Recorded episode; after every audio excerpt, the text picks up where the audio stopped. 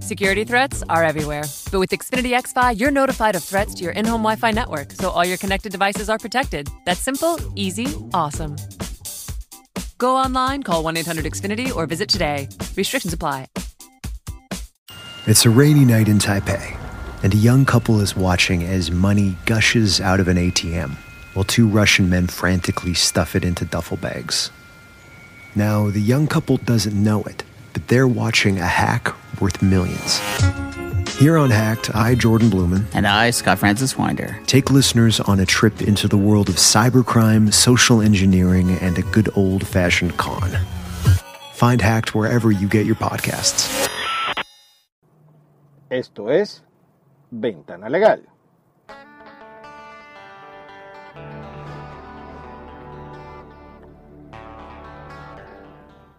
Bienvenidos a Ventana Legal, su programa sobre derecho venezolano a través de Internet. Les habla Raymond Horta, abogado, editor de tuabogado.com. Hoy vamos a tratar un tema que tiene consternado a los miembros del sistema de justicia, concepto este que está en la Constitución Nacional y del cual los abogados por la misma Constitución somos parte. Y es la designación de Argenis Chávez como nuevo director ejecutivo de la magistratura. Ya según estamos leyendo acá en el sistema bolivariano de comunicación e información, particularmente en la página web de Radio Nacional de Venezuela, ya se realizó la juramentación. Esta juramentación se hizo en una reunión de sala plena del día miércoles en la sede del TCJ. La presidenta Gladys María Gutiérrez Alvarado juramentó al ingeniero Argenis Chávez como nuevo director ejecutivo de la magistratura. Y esta juramentación, como ya hemos leído, se hizo ante los magistrados del TSJ, fue felicitado y se le deseó el mayor de los éxitos en su gestión. Tenemos que aclarar que la DEM es un órgano que tiene funciones administrativas dentro del Poder Judicial. Estamos hablando de presupuestos para infraestructura, de tribunales, estamos hablando de presupuestos para el mejoramiento de la calidad de los jueces, estamos hablando de que se manejan recursos multimillonarios en esta dirección ejecutiva de la magistratura. Y antes de hablar de lo delicado del tema, hice una búsqueda en Google sobre las noticias relacionadas con corrupción y la dirección ejecutiva de la magistratura. A mí lo que más me sorprendió fue la data que tienen estas noticias. Por ejemplo, hay una de aporrea.org del 19 de agosto del 2006, una denuncia de Fresia y Pinza, presidenta de Anticorrupción Interpelación Popular Organizada, donde se denuncia malversación de fondos por 15 millardos de bolívares en una dirección regional de la DEM. Tenemos otras noticias que están relacionadas y por supuesto no hace falta leerlas con lo que fue la compra de la, la famosa ciudad judicial Lebrun en la zona de Petare, que supuestamente, según eh, se dijo en aquella época, no, o se había comprado con sobreprecio. A raíz de esta denuncia, se abrió un procedimiento contra Velázquez Alvaray, que era el encargado para ese momento y que gestionó esta compra. Y según la, informaciones que nos han dado personas relacionadas con el oficialismo, la cifra de la que se pudiera haber eh, apropiado este señor pasaba de los 80 millones de dólares americanos. Este señor vive en Costa Rica y aparentemente es copropietario o propietario de una universidad en Costa Rica. También recordamos, y no se nos puede olvidar porque lo vemos casi a diario, la compra y, la, y los millones invertidos en la remodelación de la Torre Metrolimpo.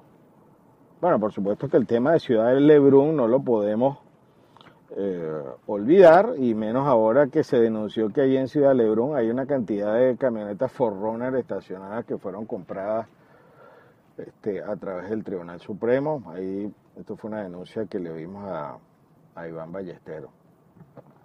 Pero toda esa cantidad de millones haya sido con sobreprecio o no, ¿por qué no se desarrolló? Siempre hay una excusa, igual fue con la Torre Metrolimpo, se empezó a remodelar, ya nosotros hemos publicado desde hace muchos años en la página web, antes cuando se llamaba Tecnoyuri,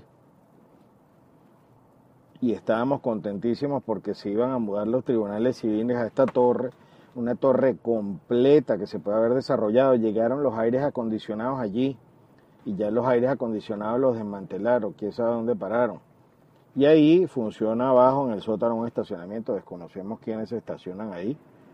Este, pues la DEM está muy cerquita de allí, pero se hizo un trabajo de remodelación de fachada, la cobertura con vidrio, se empezaron a hacer remodelaciones internas y luego salió supuestamente o el rumor, porque nunca los abogados nos enteramos de nada, este, que aparentemente no estaba o que tenía algunas fallas estructurales. Esto puede ser mentira.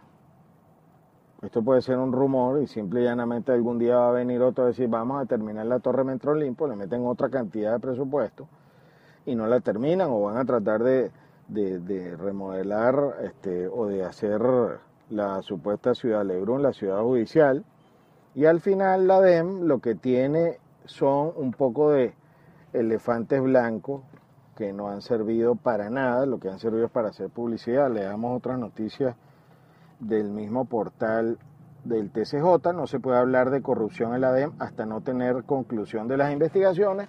Esto es una declaración del magistrado Omar Mora del 23 de febrero del 2005. Bueno, en este mismo portal debería aparecer la conclusión de la investigación, ¿cuánto? Vamos a sacar la cuenta. De febrero del 2005, 6, 7, 8, 9, 10, 11, 12, 13. Estamos hablando de 8 años. ¿Dónde están las investigaciones y los resultados que ofreció el TSJ sobre el tema de la supuesta corrupción en la DEM?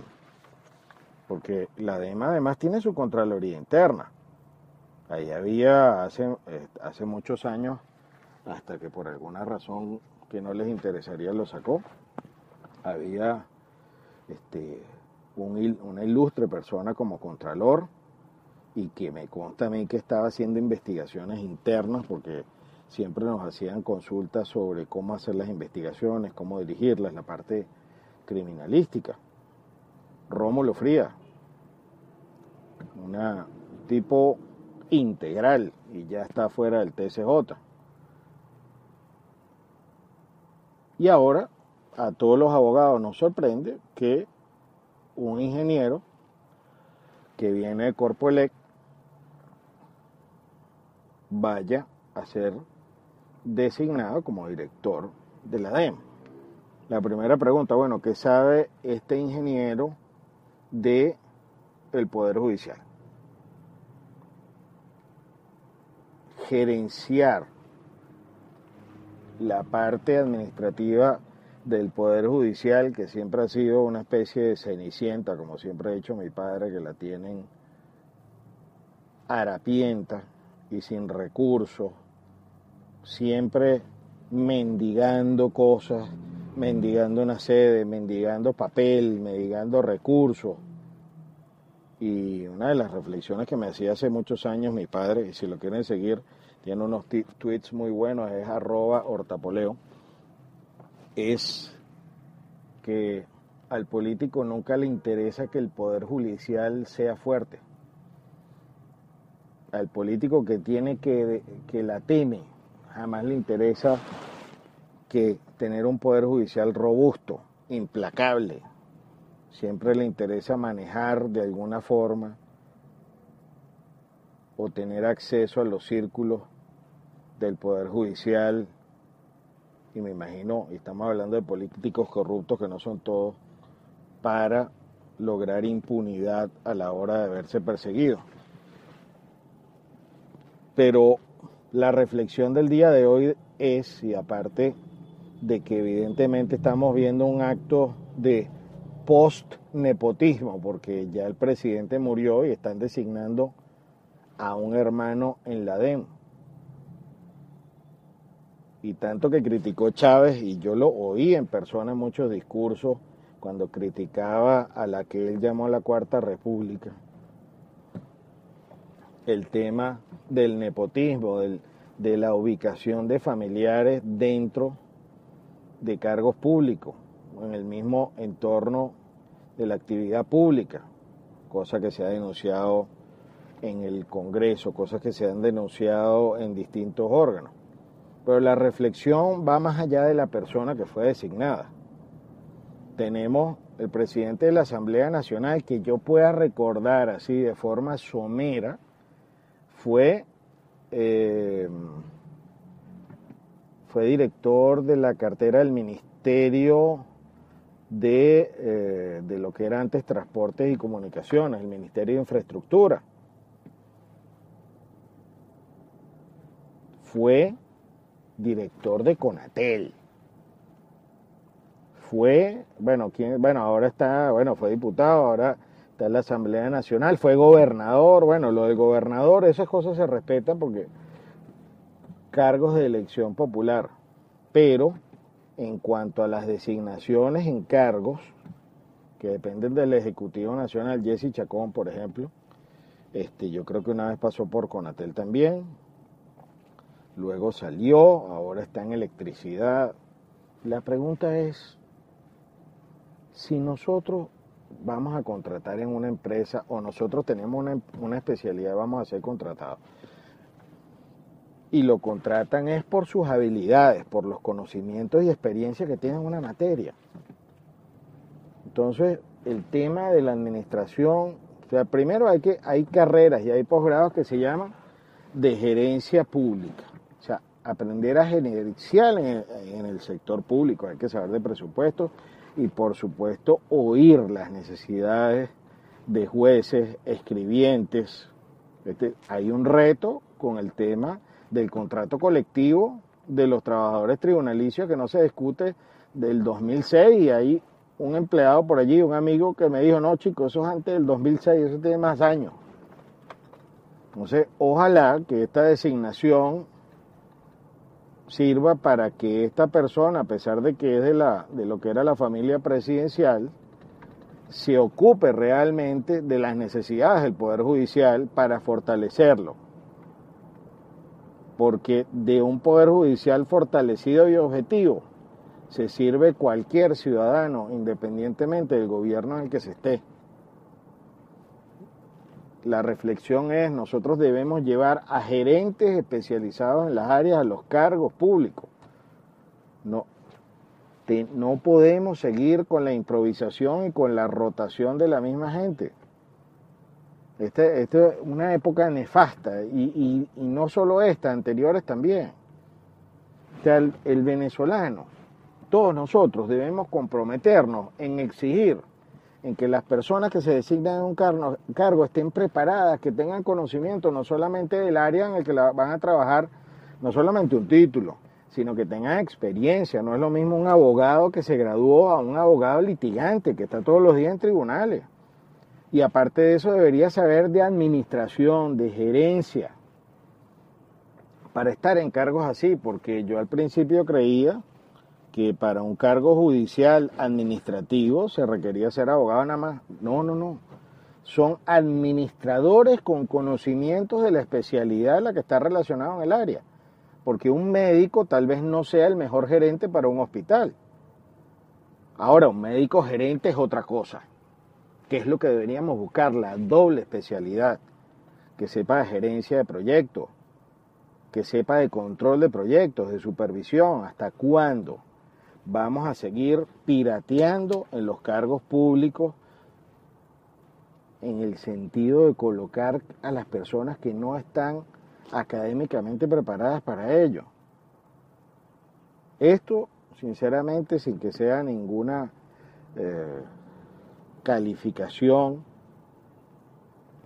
es un tema que nos debe llamar a reflexionar y usted como abogado y usted como ciudadano y usted juez que también me está oyendo, todos tenemos que remar hacia el mismo lado. El cambio empieza por nosotros mismos, en nuestra preparación y en la postulación y en la propuesta y en la difusión de proyectos y las ideas que tengamos, porque nada, de nada sirve que usted tenga una tremenda idea y tenga la voluntad si se queda echado en su casa o en su oficina porque sí, yo soy abogado, yo estoy en mi oficina y yo gano plata, ¿no? Eso no es suficiente. Hay que hacer aportes.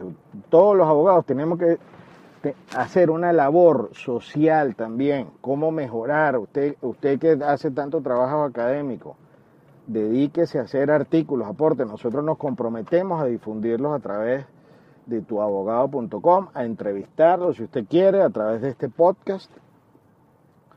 Pero tenemos que buscar la excelencia del Poder Judicial y tiene que ser el poder más brillante y más preparado de todos para controlar a los demás poderes cuando se salgan del el marco legal. Habló para ustedes Raymond Horta, editor de tuabogado.com.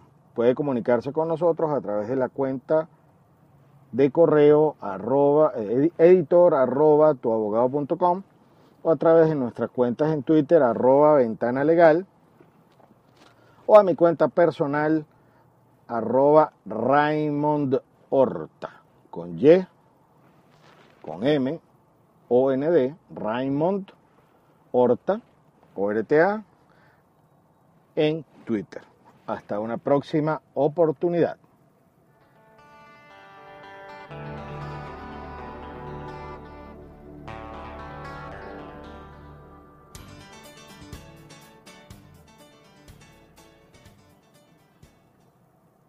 It's a rainy night in Taipei, and a young couple is watching as money gushes out of an ATM while two Russian men frantically stuff it into duffel bags. Now, the young couple doesn't know it, but they're watching a hack worth millions. Here on Hacked, I, Jordan Blumen, And I, Scott Francis Winder. take listeners on a trip into the world of cybercrime, social engineering, and a good old fashioned con. Find Hacked wherever you get your podcasts. It's a rainy night in Taipei, and a young couple is watching as money gushes out of an ATM while two Russian men frantically stuff it into duffel bags. Now, the young couple doesn't know it, but they're watching a hack worth millions. Here on Hacked, I, Jordan Blumen, And I, Scott Francis Winder. take listeners on a trip into the world of cybercrime, social engineering, and a good old fashioned con. Find Hacked wherever you get your podcasts.